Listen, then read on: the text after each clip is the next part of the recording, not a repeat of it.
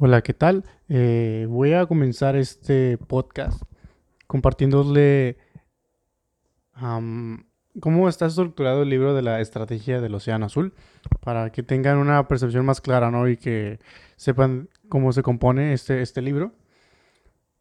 Sí se compone como que de dos partes que se van dividiendo en diferentes capítulos y secciones, y, pero en cada sección, en cada capítulo, se explica algún tema, alguna teoría, algún, alguna herramienta, y esta este, se va trabajando por medio de, de, historias, ¿no? Entonces te van explicando lo que es el concepto y después te lo van ejemplificando con una historia que refuerza este concepto, ¿no?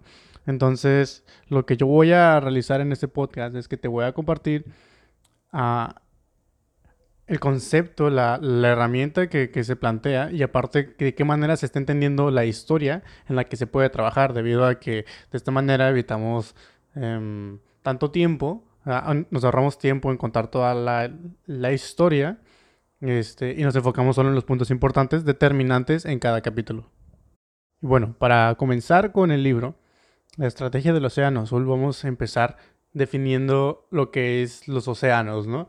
Tenemos los océanos rojos, que son estos océanos donde, donde es una pelea sangrienta por el mercado, ¿no? Tenemos el mercado de los tenis y las empresas grandes, las empresas que llevan más de 50 años en, el mercado, eh, lo que buscan es que nadie más se lleve a sus clientes, por lo que buscan destrozar a la competencia y es un manchadero de sangre en este océano y por esta razón se le conoce como océanos rojos, porque hay mucha competencia, hay, hay mucha agresividad para para las personas o las empresas más bien que van comenzando. Y entonces el, libro propone eh, la búsqueda de, nuevos océanos, de un océano azul que no, esté que no esté sangriento, que no esté afectado, que no haya competencia. Esto es por medio de, la expansión, ¿no? La expansión de, estos océanos rojos, en las que tú lo que puedes hacer, o la empresa lo que debe de lograr, es ver ciertas áreas de oportunidad o, aspectos que no se han considerado dentro de un mercado. Más, más adelante iremos detallando acerca de, lo que le estoy planteando para que quede más claro, ¿no? Pero en eso sí se basa eh, el libro, en crear océanos azules, evitar la, competitividad y también... Mm, te enseña o, te agiliza las herramientas para crear esos océanos y las posibles consecuencias positivas y negativas que puede traer dependiendo del ambiente, ¿no? O de, o de la situación que se pueda desarrollar. El impacto de la creación de los océanos azules.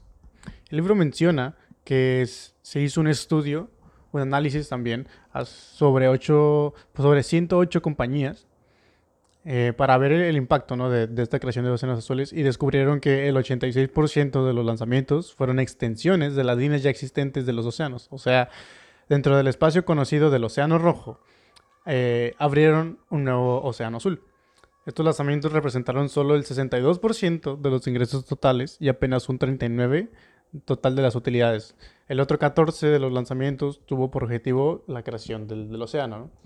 Y te muestro aquí una gráfica de cómo es que hay posicionado 86% de océanos rojos en un, sector de mercado, este, puestos desde el punto de vista de la rentabilidad y el, crecimiento, y un 14% eh, se, han creado, se han posicionado para crear océanos azules.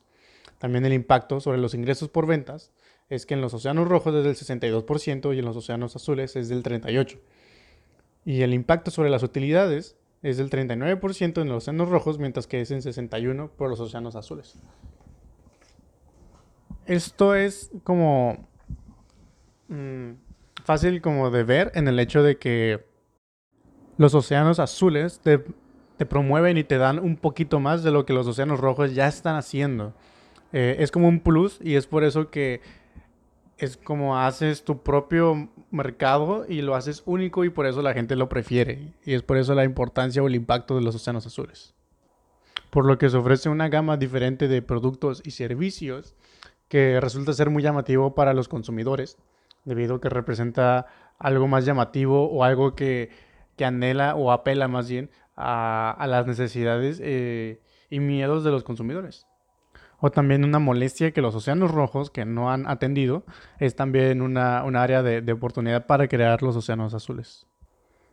Y para desarrollar lo que es estas, estas barreras de los océanos azules es necesaria la, la indagación y la, la investigación para poder tener una certeza y una, una estructura de, de, los cambios que se pueden llegar a hacer o de las áreas de oportunidad que representan los océanos rojos. Innovación en valor, la piedra angular de la estrategia del océano. Muy bien, la innovación es primordial para la creación de océanos azules y más que nada porque los océanos rojos están muy enfocados más en hacer las cosas bien, como siempre las han hecho, y no se enfocan en mejorar lo que ya tienen. Y algo importante que hay que recalcar acerca de, de esto es que la innovación tiene dos como, como sentidos, ¿no? Una podría ser la innovación sin valor, que tiene que girar alrededor de la tecnología, del concepto de, de lo que es pionero o futurista. Y eso permite ir más allá en la compra de, de, los consumidores, porque es el único producto, ¿no? Pero en, en, esos aspectos requiere de mucha investigación, de mucha inversión, y eh, en ocasiones no, no somos, no son las empresas capaces de, de llegar a ese nivel de versión o no tienen la, información necesaria. Aunque la tecnología no es lo único que define o como que posiciona a una, una empresa sobre otras. Hay otros factores que son más determinantes y generan un cambio más contundente que simplemente la tecnología en sí. Entonces, la innovación en valor es una manera nueva de pensar y ejecutar la estrategia a través de la cual se crean océanos azules y se deja de lado la competencia.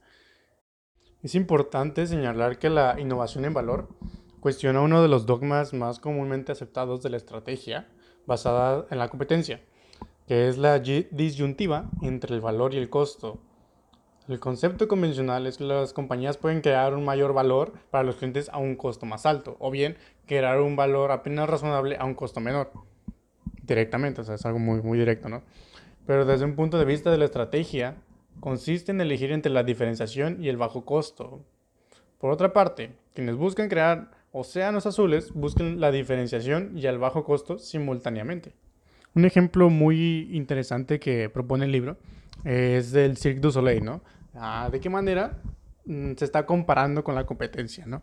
Ah, la otra competencia era el circo de Ringling Brothers, o no sé cómo pronunciarlo muy bien, pero bueno, y todos los circos se veían como, se diferenciaban entre sí mismos, ¿no? O sea, es que yo tengo una carpa más bonita, es que yo tengo payasos con diferentes colores, y de esa manera se diferenciaban, ¿no? Pero el Cirque du Soleil vio otra perspectiva, vio otra oportunidad, y dijo, no, yo no me quiero comparar con los circos tradicionales, y entonces voy a ver de qué manera puedo cambiar el estilo de hacer circo.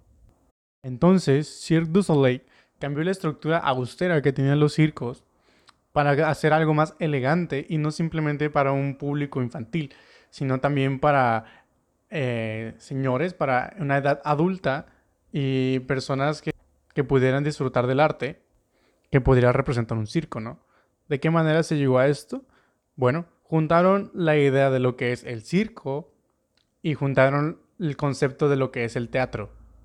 Pero obviamente no pueden tener todo de los dos mundos, ¿no? Entonces tienen que quitar unas cosas de una y otras cosas de otra. Y quitaron todo lo que le causaba un conflicto a, los circos, que es el mantener a los animales, el pagar las vacunas, el tener un espacio para, para ellos, el alimento para los animales. Reemplazaron el hecho de que el circo era algo muy humorístico, algo muy... un evento que tenía mucha gracia, por algo más sofisticado al igual que la estructura física, como son los, los asientos, eh, pusieron asientos cómodos que fueran uh, aceptables para estar más de una hora sentados. Dejó el suspenso que representa los, los shows de acróbatas y shows de fuego, pero ahora con un toque más artístico, cambiando la música, que dejara de ser tan abrumante y que sea algo más sofisticado también, agregándole la idea de misterio y de fantasía.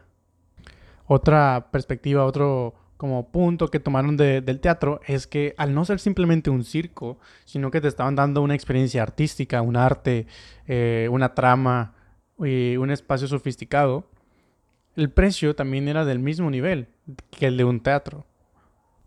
Entonces, se reducieron los costos, quitando todos los aspectos como que era un conflicto como el hecho de, de tener carpas móviles o tener este que estar moviéndose constantemente los circos y también la manutención de los animales y el constantemente tener que estar arreglando cierta utilería que utilizaban en los circos, en los shows y que el show de los circos, cada quien tenía como su, su tiempo, ¿no? Para hacer su performance. Y entonces Cirque du Soleil dijo, no, que todo el mundo sea el mismo performance y que sea una experiencia totalmente diferente. El costo por los vestuarios era muchísimo menor que el de conseguir a, animales en buen estado y aparte mantenerlos. Y también eliminó de cierta forma los diálogos como en el teatro para evitar tener que estar haciendo prueba y error en los ensayos. Y simplemente era un performance artístico de, que movía mucho los sentidos de, los espectadores. De tal manera, se diferenciaron reduciendo sus costos de, de acción, de, performance, aumentaron el valor de, lo que es el circo y de tal manera pudieron crear un océano azul muy rentable. Entonces, se puede constatar que la creación de océanos azules es una estrategia en comparación, en, o más bien en contra de los océanos rojos, ¿no? Y de hecho aquí viene una tabla que te dice estrategia del océano rojo. Competir en los espacios existentes del mercado. Vencer a la competencia. Explotar la demanda existente en el mercado. Elegir entre la disyuntiva de valor o costo. Alinear todo el sistema de las actividades de una empresa con la decisión estratégica de la diferenciación o del bajo costo. Mientras que la estrategia del Océano Azul menciona que es crear un espacio sin competencia en el mercado, hacer que la competencia pierda toda importancia, crear y capturar nueva demanda, romper la disyuntiva del valor o costo, alinear todo el sistema de las actividades de una empresa con el propósito de lugar, diferenciación y bajo costo. Entonces, al ser una estrategia, hay una forma de poder crear estos océanos azules de una forma sistematizada. Y es del siguiente capítulo que vamos a hablar este, de las herramientas y esquemas analíticos. Herramientas y esquemas analíticos. Muy bien, empezaremos por el cuadro estratégico. El cuadro estratégico es a la vez una herramienta de diagnóstico y un esquema práctico para construir una estrategia contundente de los océanos azules cumple dos propósitos. El primero es capturar el esquema actual de la competencia en el mercado conocido, a fin de arrojar a luz sobre las inversiones de los diversos actores, sobre las variables alrededor de las cuales compite la industria actualmente, en productos, servicios, entrega y sobre lo que los clientes reciben cuando compran lo que los competidores ofrecen. Aquí en el libro adjunta un cuadro estratégico de la industria vinícola de los Estados Unidos a finales de los años 90 que se les voy a adjuntar junto como con una leyenda que explica más detalladamente cuáles son los puntos que se están relacionando. Y constantemente, bueno, después habrá otros esquemas que también se los iré compartiendo para que les quede más claro, ¿no? Porque son muy gráficos y explicarlos de manera hablada no queda totalmente ah, concreta la idea acerca de, de, los cuadros estratégicos. Pero a grandes rasgos, lo que presenta en esta gráfica y la, explicación que da es que hay dos corrientes ¿no? dentro del de, ejemplo que propone de, de la industria vinícola, que son los vinos de prestigio y los vinos económicos. ¿no? Que entonces posiciona los vinos de prestigio con una posición de inversión en, eh, en una línea totalmente recta desde el aspecto del precio que es alto en comparación a los vinos económicos eh, usa terminaciones o usa un lenguaje muy, muy especializado para, para las etiquetas de los vinos. El, el, marketing está por encima de los niveles normales de, de, los vinos o de cualquier otro como mercado en sí. La calidad del añejamiento está por encima también de los vinos económicos. Eh, el prestigio y el legado del, del, viñedo también tiene que ver con que sea un vino de prestigio, la complejidad del vino y la gama de vinos que tiene, ¿no? De la, la la variedad.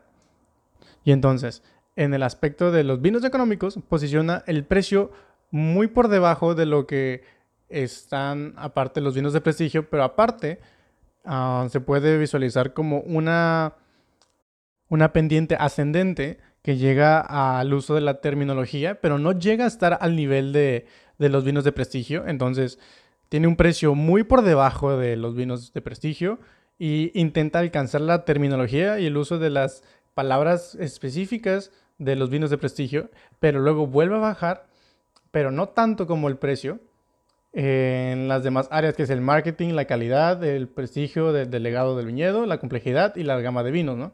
Este, y entonces nos permite de esta gráfica ver la perspectiva del, del mercado, ¿no? So, frente a, los competidores. Y de tal manera se va a hacer diferentes gráficas sobre las, cómo es que la innovación y la creación de océanos azules se sale más allá de esas gráficas, que te pone otros puntitos aparte de el uso de la terminología, del marketing, del prestigio. Y es más, hay veces en que ni siquiera los toma en cuenta y los da para abajo y dice, ah, yo no quiero invertir en eso, yo quiero invertir en otras cosas. Y eso hace que el precio se reduzca y la gente quiera comprar más. O sea, el, como el, costo, más bien el costo de, de producción. Bien, pasaremos a la siguiente herramienta que es el esquema de las cuatro acciones. Con el fin de romper la disyuntiva entre la diferenciación y el bajo costo para crear las curvas de valor que hacen referencia a la gráfica, es necesario plantear cuatro preguntas. Cuatro preguntas que son claves tendientes a cuestionar la lógica estratégica y el modelo de negocios de una industria. La primera es, ¿cuáles variables de la industria da por sentadas que se deben eliminar? Segunda, ¿cuáles variables se deben reducir muy por debajo de las normas de la industria. Tercera, ¿cuáles variables se deben incrementar muy por encima de la norma de la industria? Y cuarta, ¿cuál variable se debe crear porque la industria nunca la ha ofrecido? La primera pregunta te obliga a pensar en eliminar las variables de las cuales ha girado desde tiempo atrás la competencia en una determinada industria. Estas variables competitivas por lo general se dan por sentadas, aunque ya haya perdido su valor o puedan en efecto reducir el valor. La segunda te obliga a determinar si ha exagerado en la dimensión de los productos o servicios como consecuencia de la carrera por alcanzar y sobrepasar a la competencia. Es el caso en el cual las compañías exageran en su servicio a los clientes y aumentan consecuentemente la estructura de costos sin recibir nada a cambio. La tercera pregunta induce a descubrir y eliminar los sacrificios que la industria impone a los clientes. La cuarta pregunta ayuda a descubrir fuentes complementadas completamente nuevas de valor para los compradores, a crear una demanda que antes no existía y a modificar la estrategia de precios de la industria. Como ejemplo, dentro de la industria vinícola, vuelve aquí a aparecer una gráfica de los vinos de prestigio, los mismos vinos económicos, y ahora de Yellowtail, que es una bebida alcohólica como descendiente del vino, pero no es como con la intención de ser un vino. Lo que pretende ser es una bebida social, no pretende ser ni muy elegante, ni prestigiosa, ni para eh, ocasiones especiales, sino una bebida social como una cerveza o algún cóctel. Entonces la gráfica representa cómo es que el precio está un poco por encima de lo que son los vinos económicos, pero no llega a la... está muy lejos de lo que son los vinos de prestigio hablando de precio elimina las terminologías etnológicas y características distintivas de la comunicación vinícola, o sea, no le interesa, o sea, la gente que va a consumir ese, esa bebida, ese vino, este, no son personas que les interese saber de qué, qué tipo de uvas está utilizando, simplemente es gente que le gusta el sabor y ya. Reducen el marketing por encima de los niveles, o sea, sí, casi que lo eliminan. La calidad del añejamiento también se disminuye el legado y el prestigio aún está por debajo de los vinos económicos. Todo esto que les acabo de mencionar está por debajo de los vinos económicos. Este, se reduce el prestigio, pero no en su totalidad. Aún hay cierto nivel. La complejidad del vino también tiene cierto nivel, pero está por debajo del aspecto de los vinos económicos. La gama de vinos tiene aún así más baja variedad, pero abre otros puntos, que es la facilidad para beber, que está entre los vinos económicos y los vinos de prestigio, la facilidad para elegir, que aún está entre medio de los dos, y la diversión y la aventura, que también está en medio. Entonces, se eliminó el uso de terminología, el marketing y la calidad de añejamiento. El marketing y la calidad de añejamiento son aspectos que hacen que aumente el costo de producción. El prestigio y legado del vino este, en sí no es como un factor que te haga como un costo. La complejidad del vino, vaya, que sí es, pero aún así está por debajo de los vinos económicos. la gama de vinos tampoco, bueno, sí puede ser que te haga como cierto costo, pero aún así está por debajo de los vinos económicos. Y donde sube es la facilidad para beber, que esto se deriva de la complejidad del vino, ¿no? Y eh, eso de facilidad para beber es algo como que le agrada a la gente, pero no te genera un costo a ti. La facilidad para elegir es algo que te reduce los costos a ti, en sí la, la producción. Y la diversión y la aventura es algo extra que tú le estás dando que también te, no te está costando como el hecho sustancial, ¿no? Y aún así lo puedes vender más caro, como aplica aquí la gráfica, que los vinos económicos. Entonces reducimos costos, eliminamos costos, reducimos este, ciertos aspectos eh, acerca de, los vinos, de las particularidades del vino, y aumentamos puntos extras, o creamos más bien puntos extras, y aumentamos el precio. Entonces esto nos da una buena rentabilidad. Otra herramienta que menciona el libro que es muy parecida al cuadro estratégico es la matriz, que es muy parecida a la matriz FODA, pero la diferencia es que está, está las secciones en eliminar, reducir, incrementar y crear, ¿no? Y en este ejemplo de Yellowtail dice eliminar la terminología y las distinciones enológicas, el marketing y las cualidades, ¿no? Del añejamiento incrementar el precio con respecto a los vinos, reducir el prestigio de los viñedos, la complejidad del vino y la gama de vinos, y crear la facilidad de beber, la facilidad de elegir y diversión y aventura. Son los puntos que ya he mencionado. Pero aparte aquí te menciona los cuatro puntos que, este, que ya te explican más o menos qué onda. ¿no? Dice, se obligan a buscar simultáneamente la diferenciación y el bajo costo para poner fin a la disyuntiva entre el valor y el costo. Número dos, pueden identificar inmediatamente si están orientadas solo a incrementar y crear, elevando su estructura de costos y exagerando en la ingeniería de sus productos y servicios, problema que suele afligir a muchas. Sus gerentes de cualquier nivel pueden comprenderla fácilmente, lo cual facilita el compromiso a la hora de aplicarla. Como la tarea de llenar la matriz es exigente las obliga a examinar a fondo cada una de las variables alrededor de las cuales compite la industria. Y así, descubrir una gama de suposiciones implícitas que se hacen a la hora de competir. Me muestra aquí la misma matriz, pero ahora para el Cirque du Soleil, que se las voy a mandar este, por medio de fotos. Pasamos a la siguiente estrategia, que son tres características de una buena estrategia. Pone aquí de ejemplo una, una gráfica a través de ahora otra empresa que es Southwest Airlines, que en sí a grandes rasgos lo que hace es que diferencia lo que son las aerolíneas promedio, que tienen un precio elevado, em, te permiten seleccionar tu asiento, es, eh, tienen sala de espera, tienen muchas conexiones, tienen comida, servicios amigables y la velocidad pues más o menos, ¿no?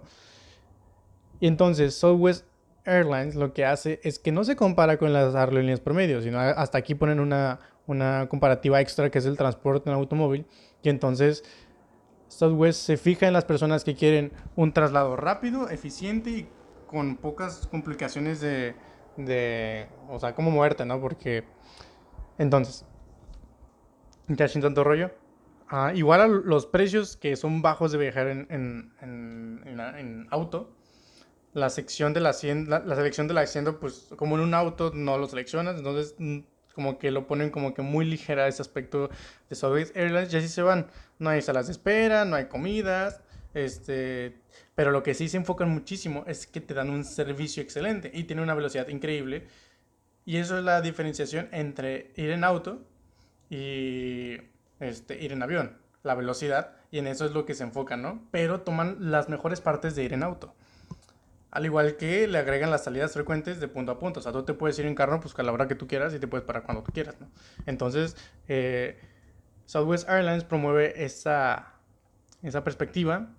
Entonces, encamina la aerolínea hacia las personas, hacia los empresarios o las empresas que compran los boletos desde ya semanas antes, un año antes, perdón, o en ocasiones cuando son viajes de emergencia, que son rápidos, efectivos, baratos y eficientes, ¿no? Y te tratan súper bien. A comparación de las, aerolíneas promedio que, pues, sí, llegas rápido, pero son más caras, te tratan bien bonito, te dan comida y todo ese rollo, pero, o sea, el precio ahí es donde hace la, gran diferencia, ¿no? Y el hecho de la velocidad.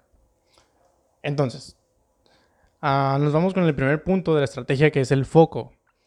Toda gran estrategia tiene un foco y esta debe reflejar en el perfil estratégico o la curva de valor de la compañía el perfil. El perfil de Southwest muestra inmediatamente que la compañía solo pone énfasis en tres variables, el servicio amable, la velocidad y las salidas frecuentes de punto a punto.